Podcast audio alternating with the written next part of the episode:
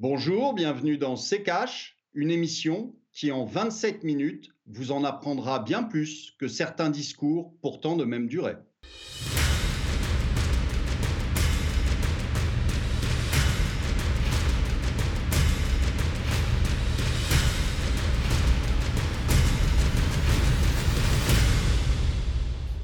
Bonjour, aujourd'hui on va vous parler de l'Union européenne, une chimère. Bonjour Estelle. Bonjour Olivier, bonjour à tous, bienvenue euh, dans ce nouvel épisode de CKH. Alors cette semaine, Olivier, vous allez euh, nous livrer votre analyse hein, sur l'Union européenne, jusqu'à quel point la pandémie euh, de Covid-19 a fragilisé l'Union, comment l'UE survivra-t-elle à cette crise? Ce sont les questions qui vont nous occuper aujourd'hui dans cette émission.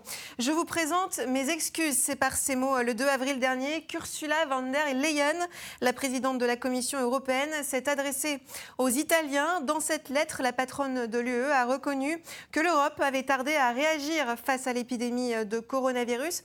Côté italien, on a fustigé une Europe lâche, à l'image de ce tweet d'Antonio Tajani, ancien président du Parlement européen et membre du parti d'opposition Forza Italia. Alors Olivier, comment est-ce qu'on peut expliquer ce retard à l'allumage de l'Union européenne face à cette pandémie? C'est tout simple, c'est que euh, quand il y a un problème, euh, c'est chacun pour soi. Euh, donc il n'y a pas plus ni de couple franco-allemand où on a bien vu que l'Allemagne faisait exactement ce qu'elle voulait, pendant que M. Macron s'agitait. Et, et l'Italie, c'est pareil, et tous les pays européens se sont repliés sur eux-mêmes et ont joué leurs cartes sans s'occuper de ce qui se passait ailleurs. Donc euh, l'Union européenne est une chimère, elle n'existe pas. Euh, et d'ailleurs, vous avez, on ne peut pas le qualifier honnêtement d'europhobe, vous avez même Monsieur Le Maire qui a dit que si on, continuait comme ça, c'était la fin de l'Union européenne. et donc pas moi qui le dis, là, pour une fois, c'est euh, des gens qui sont euh, plutôt euh, dans le moule et bien, bien europhiles. Donc, on a vu que c'était totalement inefficace, on a vu que chacun jouait sa carte, on a vu qu'il n'y avait absolument pas de coordination, ni sur la fermeture des frontières, ni sur le confinement, ni sur quoi que ce soit, ni sur les masques qu'on s'amuse à se piquer les uns les autres. Enfin bon, on est dans, quelque chose qui euh, n'a rien à voir avec euh, euh, une union quelconque.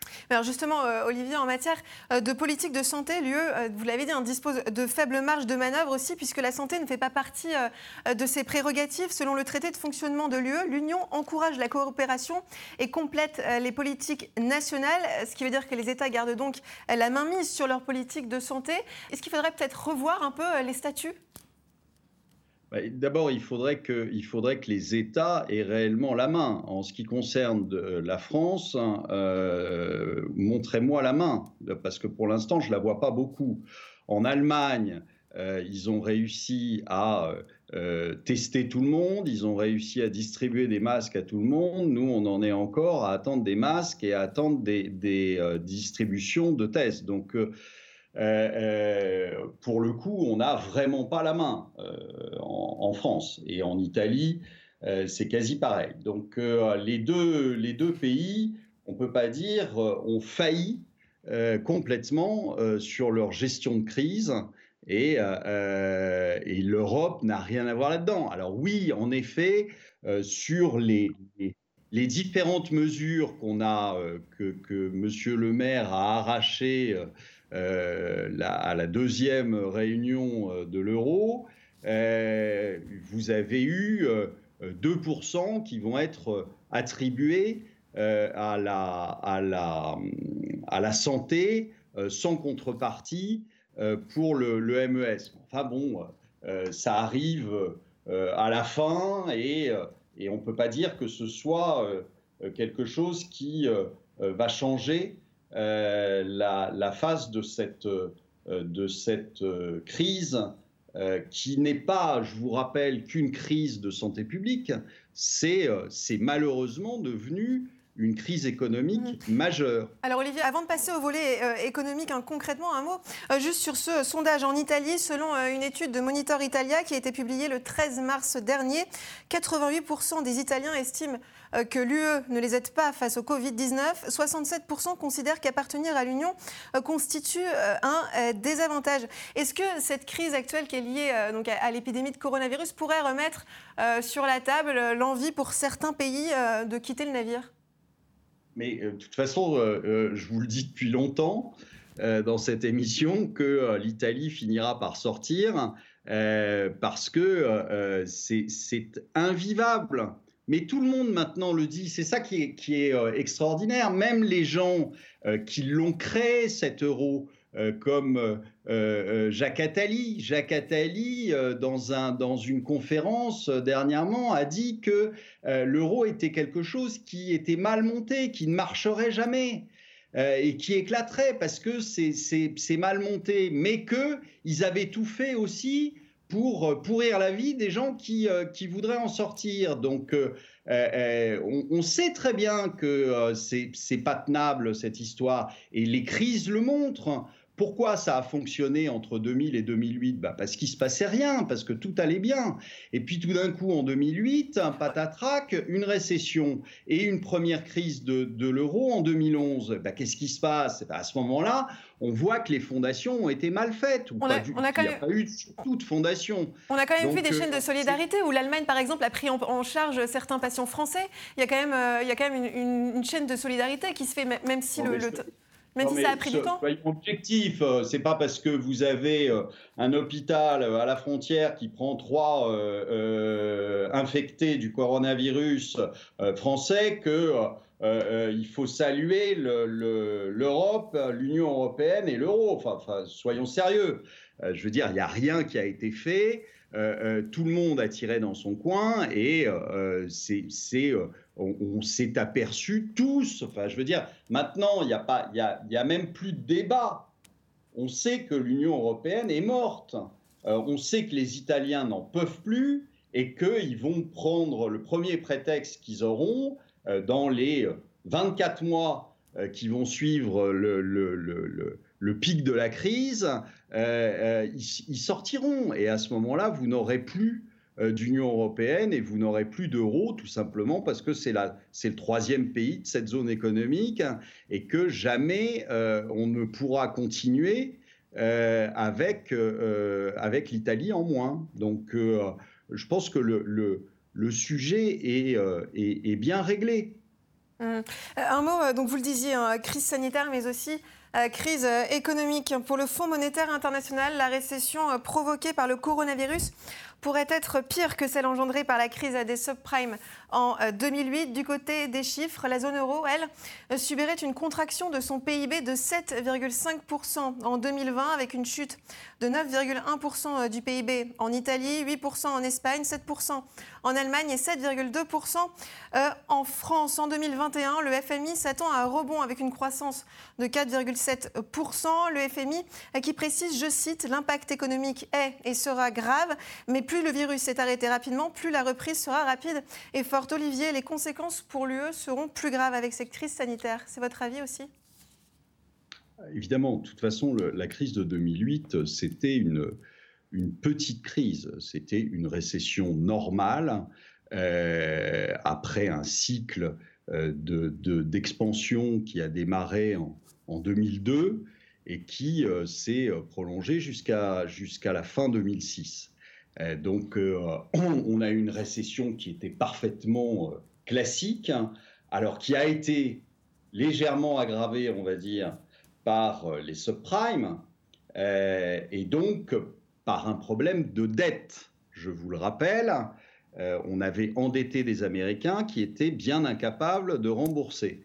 Et, là, je vous montre une petite similitude avec ce qui se passe aujourd'hui, on, règle à nouveau un problème euh, économique par de la dette. Et par là, pour le coup, un excès de dette qui nous retombera sur le nez hein, euh, de, manière euh, violente et durable. Qu'est-ce qu'il faudrait, faire pour... Qu'est-ce qu'il faudrait faire pour éviter cette, dette? Qu'est-ce qu'il aurait fallu faire? Déjà, gérer le, la crise du coronavirus autrement. C'est-à-dire vous savez, vous savez combien coûte un masque FFP2 en Chine? Il coûte 9 centimes d'euros. D'accord? Il coûte 9 centimes d'euros. Alors imaginons qu'on les fasse faire en France, hein, puisque M. Macron nous a dit que c'était la guerre. En, temps de guerre, on réquisitionne des sociétés et on leur fait faire des masques. Donc euh, euh, même si vraiment euh, on voulait les, faire payer deux fois, trois fois le prix chinois, eh bien ça coûterait quelque chose comme 40, 40 50 millions d'euros. Et alors Qu'est-ce que c'est par rapport à ce qu'on est en train de mettre sur la table? Des centaines de milliards. Si tout le monde avait un masque, si on faisait des tests à tout le monde, vous savez combien ça coûterait euh, de faire des tests à toute la population française? 135 euros par tête. Qu'est-ce que ça fait 135 euros par tête?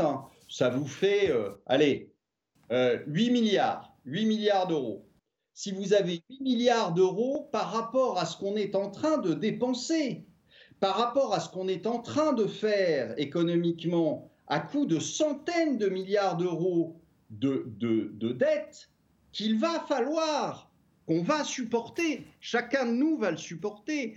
Euh, on, va se prendre des impôts, ça va être épouvantable. On va nous quitter notre épargne. Pourquoi? Parce que c'est mal géré. Olivier, on marque une courte pause, on revient dans un instant. Bienvenue dans CKH. Si vous nous rejoignez, on parle de l'Union européenne. Après un premier échec des négociations le 7 avril, deux jours plus tard, le 9, donc, les ministres des Finances des 27 pays de l'Union européenne se sont réunis en visioconférence. Ils se sont entendus sur une réponse économique commune à la crise. Juste après, sur Twitter, Bruno Le Maire, le ministre français de l'économie, a salué cet accord. Au total, près de 550 milliards d'euros vont pouvoir être utilisés pour limiter l'impact de cette crise, un plan euh, composé de trois volets. Il y a d'abord ce soutien aux PME avec la BEI, la Banque européenne d'investissement. Elle pourra mobiliser jusqu'à 200 euh, milliards d'euros pour les entreprises grâce à un fonds de garantie apporté par les États pour aider les pays à financer euh, leur dispositif de chômage partiel. La Commission européenne pourrait lever jusqu'à 100 milliards d'euros et puis les pays en difficulté pourront avoir accès au mécanisme européen de stabilité. Ce dispositif, euh, créé en 2012 au moment de la faillite de la Grèce, sert notamment à aider les États euh, qui n'arrivent plus à se financer euh, sur les marchés. Il s'agit en gros de prêter aux États jusqu'à 2% de leur PIB, soit jusqu'à 240 milliards d'euros pour l'ensemble de la zone euro. Alors à l'issue de la réunion du 9 avril, Bruno Le Maire s'est réjoui de ce plan d'aide de l'Union européenne qu'il qualifie d'un pas majeur vers plus de solidarité européenne. Quel est votre avis à vous, Olivier, sur ce plan en trois volets? Bah, Visiblement, Bruno, Le Maire, c'est l'heureux de la crèche. Hein. Euh, euh, excusez-moi, mais alors déjà, euh, je vous arrête tout de suite. Les 500 milliards, il y en a une bonne partie qui sont des garanties sur des prêts éventuels. garanties sur des prêts éventuels, ça veut dire qu'encore une fois, qu'est-ce qu'on fait? On met de la dette parce qu'on n'en avait pas assez. Hein, euh, donc euh, on met encore une fois de la dette. Simplement, il faudrait quand même que les gens finissent par comprendre que la dette, euh, ça vous aliène, ça, vous, ça donne les clés de chez vous, soit aux banquiers, soit à l'État. D'accord? Toute la dette que vous, que vous ferez aujourd'hui, vous allez, d'une manière ou d'une autre, la rembourser. D'accord? Ça veut dire quoi? Ça veut dire que vous pouvez vous préparer, je vous l'annonce hein, euh, à l'avance, vous pouvez vous préparer d'ici la fin de l'année à un impôt qui sera un impôt exceptionnel. Alors une sorte d'ISF si vous voulez, mais très probablement euh, bien abaissé en termes de seuil pour pouvoir toucher le maximum de la population et euh, qu'on vous présentera en disant il faut ça pour redresser la France après le, virus. Donc euh, vous l'aurez, et ça je peux vous le garantir, vous l'aurez et vous aurez d'autres moyens de vous prendre votre épargne parce que il va falloir rembourser toute cette folie de, de prêts à droite et à gauche qui, je vous le dis et je vous le répète, n'auraient pas été nécessaires si cette crise avait été gérée correctement par des gens qui n'auraient pas enfilé un costume beaucoup trop grand pour eux. Mmh.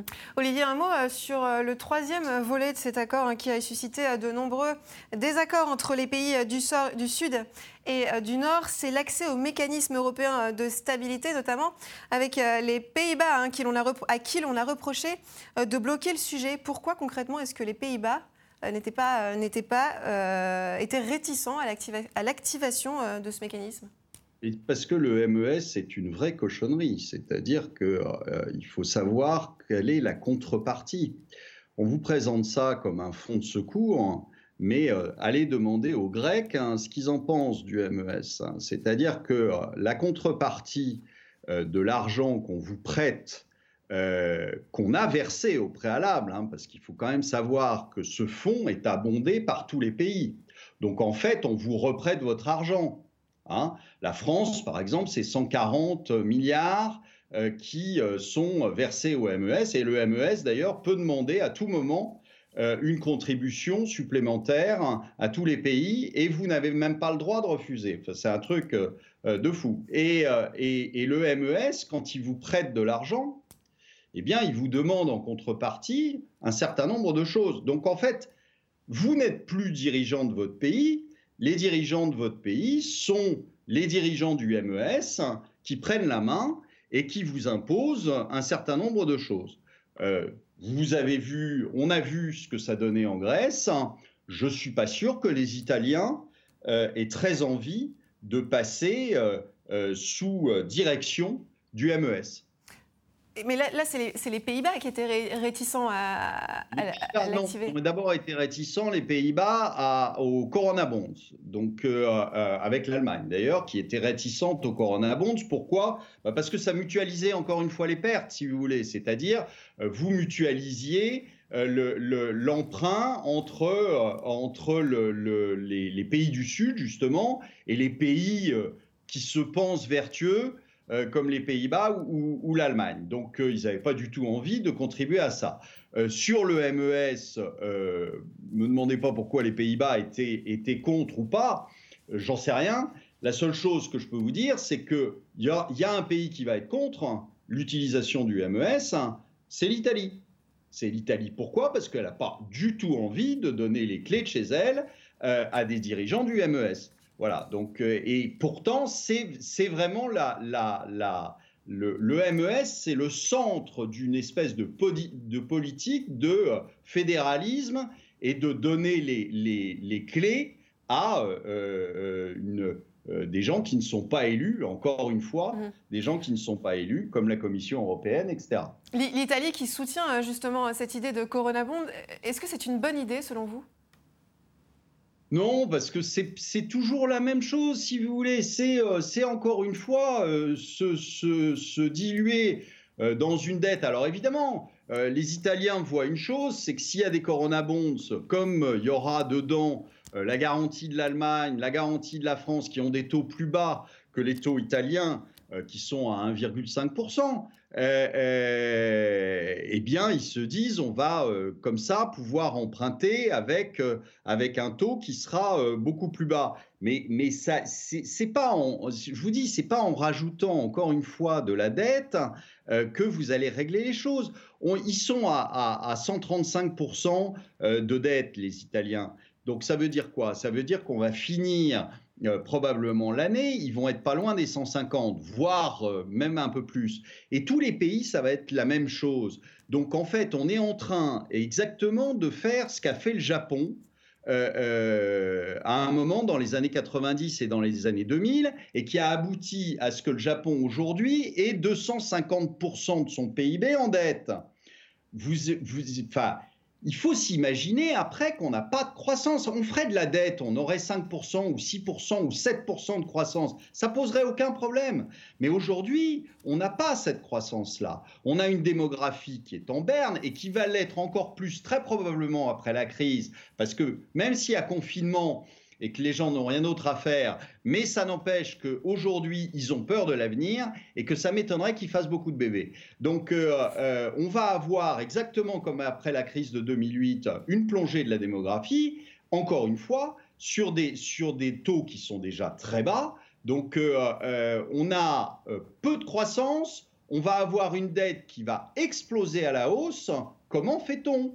Alors, il n'y a, pas, a pas 36 solutions, je vous dis. On va déjà coller des impôts partout pour essayer de, rattraper la chose. Et puis, en plus de ça, vous aurez, ils ont certainement euh, l'idée euh, que ça se finira en hyperinflation et pas du tout en, refus, enfin en défaut de paiement sur la dette, parce que ça c'est un, petit peu plus compliqué euh, politiquement. Non, ça sera très probablement une, une, hyperinflation, une, chute de confiance, une chute de confiance dans, la, dans les autorités, une chute de confiance dans la monnaie. Et à ce moment-là, vous aboutirez à ce qui s'est passé au Venezuela ou en Argentine. Olivier, juste une dernière question avant de passer aux questions euh, cash. Quelle leçon euh, l'UE doit-elle tirer de cette crise? Quelle leçon de, l'UE doit-elle tirer de cette crise? C'est que, euh, à force de se foutre de la, de la tête des gens, finalement, ça vous revient dans la figure. Allez, on passe aux questions cash. Chaque semaine, Olivier Delamarche répond euh, aux questions que vous lui posez. D'ailleurs, n'hésitez pas à les envoyer via les réseaux sociaux avec le hashtag RTCash. Première question, Olivier. Alexis, 185. Olivier, qu'avez-vous pensé de l'allocution d'Emmanuel Macron sur le déconfinement? 27 euh, minutes pour ne rien dire à part une date, 11 mai, mais on ne sait pas. On ne sait pas comment ça se fera. Euh, peut-être que les euh, enfants retourneront à l'école, peut-être pas. Euh, peut-être qu'on déconfinera une certaine partie, peut-être pas. 27 minutes pour ne rien dire. Deuxième question, Olivier Aurélien Levigan. La question que je me pose toujours quand j'entends Monsieur Delamarche ou un autre nous parler des taxes sur l'essence est la suivante. S'il était au pouvoir, est-ce qu'il supprimerait ces taxes? Écoutez, euh, il faut quand même se, rendre compte un petit peu de ce que c'est. Euh, le pétrole brut, euh, quand on vous dit que le pétrole coûte 25 dollars le baril, est-ce que vous savez combien il y a de litres de pétrole dans un baril?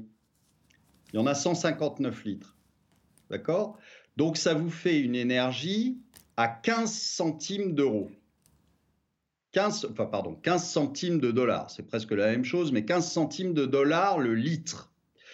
Donc euh, une énergie qui est franchement pas chère. Avec un, baril de 159 litres de pétrole, vous faites un petit peu plus de 70 litres d'essence. Cette essence, elle vous revient hors taxe à euh, quelque chose comme 38 centimes toujours sur la base d'un pétrole à 25 dollars. Il est même plus bas aujourd'hui. Donc, 35 euh, euh, centimes, 38 euh, centimes le, le, litre. Aujourd'hui, vous payez votre essence 1,30. Est-ce que vous trouvez normal que sur un coût d'essence d'un 38, vous ayez, ou d'un 30, vous ayez 38 centimes de coût du pétrole, du, de, l'essence et 1 euro de taxe.